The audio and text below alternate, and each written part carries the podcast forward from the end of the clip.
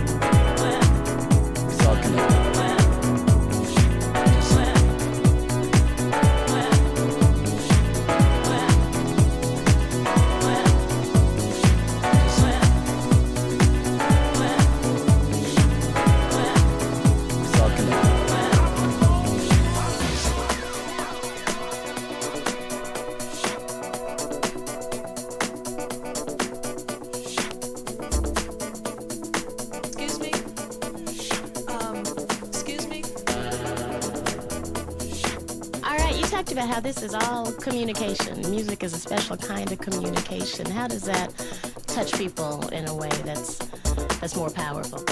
Excuse me. Well, it's it's a language that everyone can understand. You know, everyone. I mean, can you imagine being able to speak every language in the world? Well, what we do is communicate to the people all languages. My music, the lyrics is information. So it's all connected.